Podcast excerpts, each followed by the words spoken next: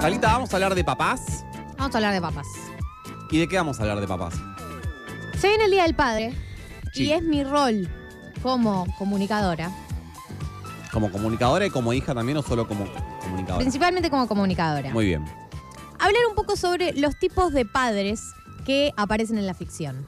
Es un tema que eh, me gusta porque eh, uno está acostumbrado a un tipo de padre más clásico, ahora vamos, vamos a, a recorrerlos, pero yo creo que originalmente estábamos acostumbrados a un tipo de padre más clásico, que era el padre más distante, más frío, ¿no? El, pa- el- no es el padre de nuestros padres, ¿no? Que no tan involucrado y etcétera. Y después a lo, a lo largo del tiempo se fue, fueron apareciendo distintos matices, distintos tipos de padres, y por eso le hemos traído el día de hoy. Padre número uno. A ver. Eh, el padre idealizado. eh, eh, ahí está. Estoy haciendo mi propia. Sí, me gusta. Mi propia botonera. Sí. Mati, no, no te quiero faltar el respeto, ¿no? Pero yo a veces me tengo que operar a mí misma. Eh, ahí está. Ahí está. El padre idealizado.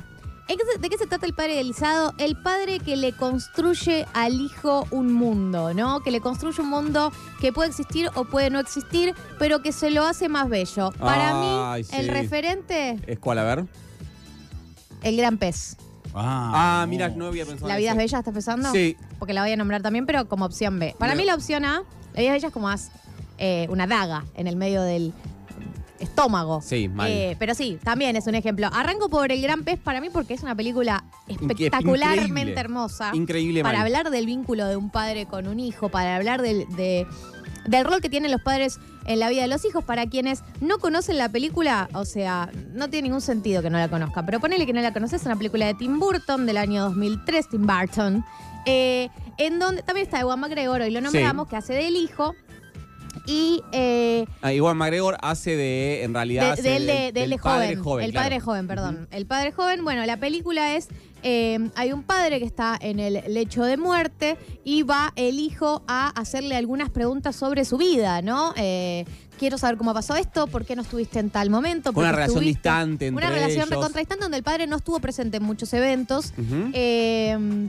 y el hijo eh, no tiene la información completa tampoco. Entonces quiere, está sentado, está el padre muy mal y le hace preguntas sobre todo. Y cada vez que el padre va a responderle, le inventa toda una historia Las fantástica historias son de increíbles. por qué increíbles. eh, no estuvo en tal o cual momento, qué le pasó, eh, etcétera. Eh, son espectaculares porque son historias recontra fantásticas y están eh, actuadas y recreadas todas de manera Creo que es fantástica. una de las pelis que más veces vi en mi vida. Y es una película que hace llorar, ¿no? Mal. Eso hay que decirlo.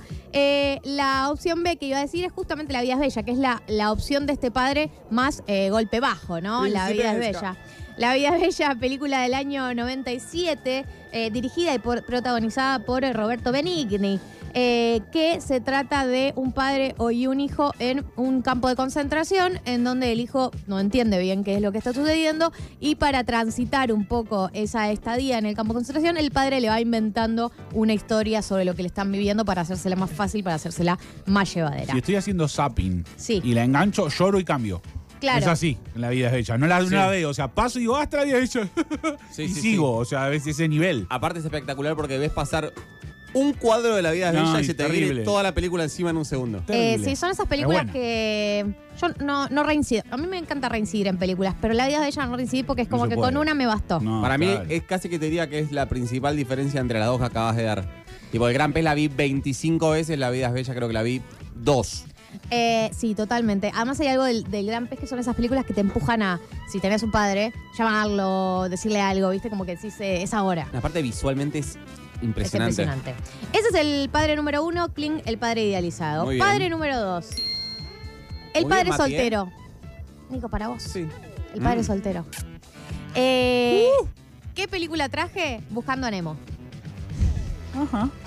No es tu caso, Nico. No, Pero hay No. un padre soltero. Buscando no, a Nemo. espí, espero nunca, te- nunca tener que estar eh, buscando, buscando a mi Nemo, que, es- No. que es Amanda. Y que tampoco el motivo por el que seas padre soltero es porque vino un tiburón y se comió a tu pareja. No, tampoco, que tampoco sea eso. Bien, Buscando a Nemo, película de Pixar que por supuesto arranca con una tragedia, como toda película con la Bien. que nos criamos, con la que debimos haber crecido. Uno de chico tiene que aprender que la vida es una mierda, Sí. que la gente que vos querés se va a morir. Sí. Y por ese motivo, Buscando a Nemo arranca con la historia eh, de justamente la familia de Nemo, que es eh, el pececito más chiquito de su familia, Emilia, de hecho, tiene una alita medio, medio mocha, ¿no? Sí. Que, que- que- que- que salió así, eh, medio que le anda. Tiene una Ah, un alita al poquito- 50. Claro, más chiquita. Eh, están con la familia, duermen en una anémona, una palabra que me quedó de la película Buscando a Qué Nemo. hermoso que sepas esa palabra. En una anémona y una noche viene eh, un, un tiburón eh, mucho más grande y taca, se come a varios integrantes de la familia, entre, entre ellos la madre y eh, algunos, algunos de lo- algún otro hijo.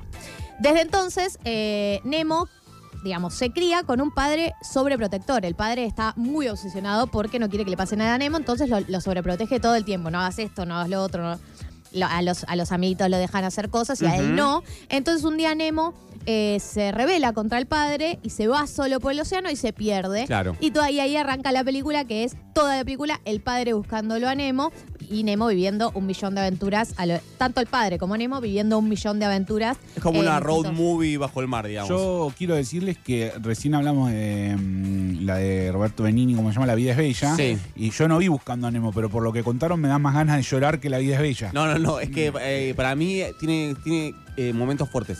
eh, buscando a Tiene Tiene, Nemo. Nemo. tiene momentos Tiene fuertes. momentos o sea, para mí, divertidos como el momento- nadaremos, Nadaremos en el mar cada uno, nadaremos. tanto Nemo como sus padres se hacen amigos de, de viaje, Ajá. que son muy graciosos. Claro. La película es muy graciosa. Está La- Dory. El, momento, Dory es la, la compañera del padre de Nemo, Claro. que todavía no se olvida el nombre porque tiene este problema de la memoria. Eh, el momento más terrible es el, mo- el principio, digamos. Bambi. que es terrible. El momento es Bambi. O sea, Claro. es Bambi, es el Rey León, es Claro. esa escuela. Es un momento terrible y Dumbo. trágico. Tumbo Eh, también. Claro. Después el resto de la película sí ya sucede con mucha más Perfecto. alegría, risas y todos los personajes que se van topando ambos son, son graciosos. Eh, y ninguno es que la pasa mal, de hecho cada uno en el viaje en el que hace... eh, son aventuras son divertidas. aventuras divertidas hasta que Perfecto. se reencuentren. La voy a ver entonces. Bien, Eh, ese es el padre número dos. Vamos al padre número tres. ¿Qué es el padre clásico? Como les decía, el padre lejano, el Sí. padre distante, Frío. el padre frío. Sí. ¿Cuál es? Pero que en el fondo ama igual, ¿no? ¿O no? ¿O más o menos? El ejemplo que traje yo es el padrino, por supuesto. Ah, claro. No sé si en el fondo ama, un poco sí. Un poco es el respeto a la familia, la institución, los valores, la cosa sana. Todo muy bien pensado, Garita. No hubiese pensado en este. Y la Sí. verdad que sí.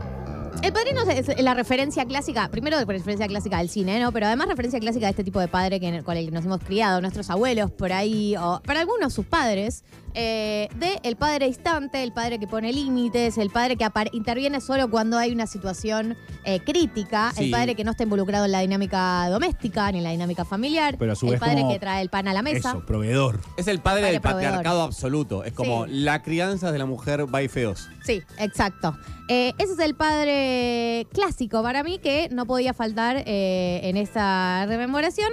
El padrino, la, la primera película, ustedes ya saben, año 72, Francis Ford Coppola. Sopranos le da como un girito a eso. Sí. Porque lo agarra a Y Tony sí, Soprano. Porque es sensible. Tony Claro. Soprano es un tipo sensible. Eso, eso es lo lindo de Sopranos, que si ves El Padrino y después ves Tony Soprano, el imaginario es el mismo, es la Claro. mafia, digamos, Esperás mucho lo más mismo. moderno. eh, pero empieza a cuestionar ese rol del, de- del padre como capo mafia y a su vez padre y, mete ahí como unos deditos y todo en la relación de, de- de Tony con sus hijos que, es- que es interesante. Tal cual. Eh, eh, también por, por eso Los Sopranos es lo que es, ¿no? Sí, por, por totalmente. haberle encontrado esa faceta a Tony Soprano. Bien, vamos al cuarto tipo de padre, anteúltimo, eh, el padre ausente. El padre ausente, eh, que traje como ejemplo una película que a mí me gusta mucho, que es Los excéntricos Tenemount. Claro. Es eh, película de Wes Anderson, que por ahí recuerden por eh, ver a Ben Stiller vestido igual que sus dos hijos. Sí. La película de Los excéntricos Tenemount es... Excelente. O eh, el patro con todo el, con todo con el, todo el el maquillaje, y el corrido. pelo Sí. rubio medio carré, Sí. en pareja con eh, este actor que nos cae también con, con Bill Murray, que la quiere, lo quiere, no lo quiere. Bueno, eh, hay muchas historias, eh, digamos, subhistorias, pero es la historia de una familia, que son los Tenenbaum, los Royal Tenenbaum, eh, que tiene varios hijos, tiene una madre muy presente y tiene un padre que se borró. Y que en la víspera de la muerte, porque dice que está con un cáncer de estómago, se acerca porque se quiere re- eh, revincular con su familia.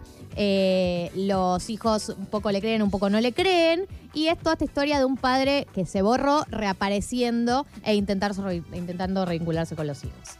Ese es el anteúltimo tipo de padre. Y el último tipo de padre Sí. es el padre dominante. El padre dominante es el padre que ejerce la autoridad, que tiene, que pone el pie, El macho daddy. el macho alfa. Eh, está presente, el hijo un poco se quiere parecer a él. Eh, y es referente en, en la microfamilia y la macrofamilia. ¿Quién es este padre? Por supuesto, el padre del Rey León, padre que termina muriendo, Mufasa. Eh, Uy, boluda, qué garrón. Ahí está. No Es el padre que está todo el día diciendo, no seas boludo Simba, seas no seas boludo boludo, Simba. Simba, no seas boludo, tenés todo esto para vos, no seas boludo. Eh, Mufasa no solamente es el padre de Simba, sino que es el rey literalmente de, de- de toda la Sí. sabana. Digamos, es el rey de los animales. Es de fucking Rey León. Es el fucking Rey León. eh, y el hijo lo está, el medio que lo está formando para que sea su discípulo, que Sí. sea su heredero. En el medio tiene un hermano traidor que lo mata. Y un poco ahí es Scar. donde Simba. Scar. De- no pudo con, con tu interpretación de Si Scar. querés no te agrego Y más ahí nombres. es donde Simba se replantea un poco para dónde va su vida. Es el típico que dice, eh, tiene padres de derecha y se hace zurdo. Sí. O tiene padres muy conservadores y se hace hippie. Sí. Bueno, Simba un poco, después de la muerte del padre asesinado por el tío, o sea, traumas que a cualquiera de nosotros nos haría replantearnos nuestra vida, eh, empieza con eh, este viaje también para ver Claro, se quién queda quiere traumado ser. como responsable de la muerte de su padre. Totalmente, totalmente. Y queda, y la imagen de, de Mufasa por haber muerto queda todavía más encarnada en ese rol eh, tan presente y tan dominante, porque tiene como la voz que le habla, de hecho del cielo le habla a veces. Bueno, cosas que pasan en las películas de Disney.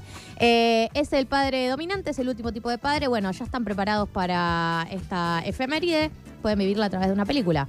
Me gusta. ¿Te puedo sumar un dato? Siempre. Uno, ¿eh? Uno. Siempre. Un día leí una nota de una nena de 5 años que era muy fanática del Rey León, entonces le, le preguntaron para- de qué quería la torta para su cumpleaños y pidió una torta del Rey León, pero quería la mm, de la escena en la que muere Mufasa. Es terrible. Por Dios. Y si. Ahora, la voy- ahora voy a buscar la imagen.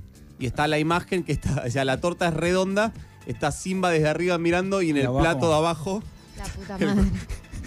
El, cuerpito, el cuerpito el de- cuerpito de El Mufasa. cuerpito. Qué terrible. Cinco años cumplía la No, nena. terrible. Pobre Bueno. nena, es peor que la que pidió el Mercado Libre. So- esa Solo torta. como para redondear y agregar, eso tiene que ver con niños educados en los 90. Yo soy un niño educado en los 90, Sí. que eh, muchos querían no tener padres porque les parecía que Rincón de Luz Sí, era un planazo. totalmente. Sí. Y yo veía eh, eh, Pablo Alarcón haciendo de padre muerto, regalo del Sí. cielo, y parecía buenísimo, no estaba buenísimo. Divertido, Era sí. una porquería. Bueno, así nos criaron, ¿no? Sí, Esto me es gustó, Galus. Eh, me identifico con uno en especial, pero no voy a decir con cuál. Ok. No voy a decir con cuál.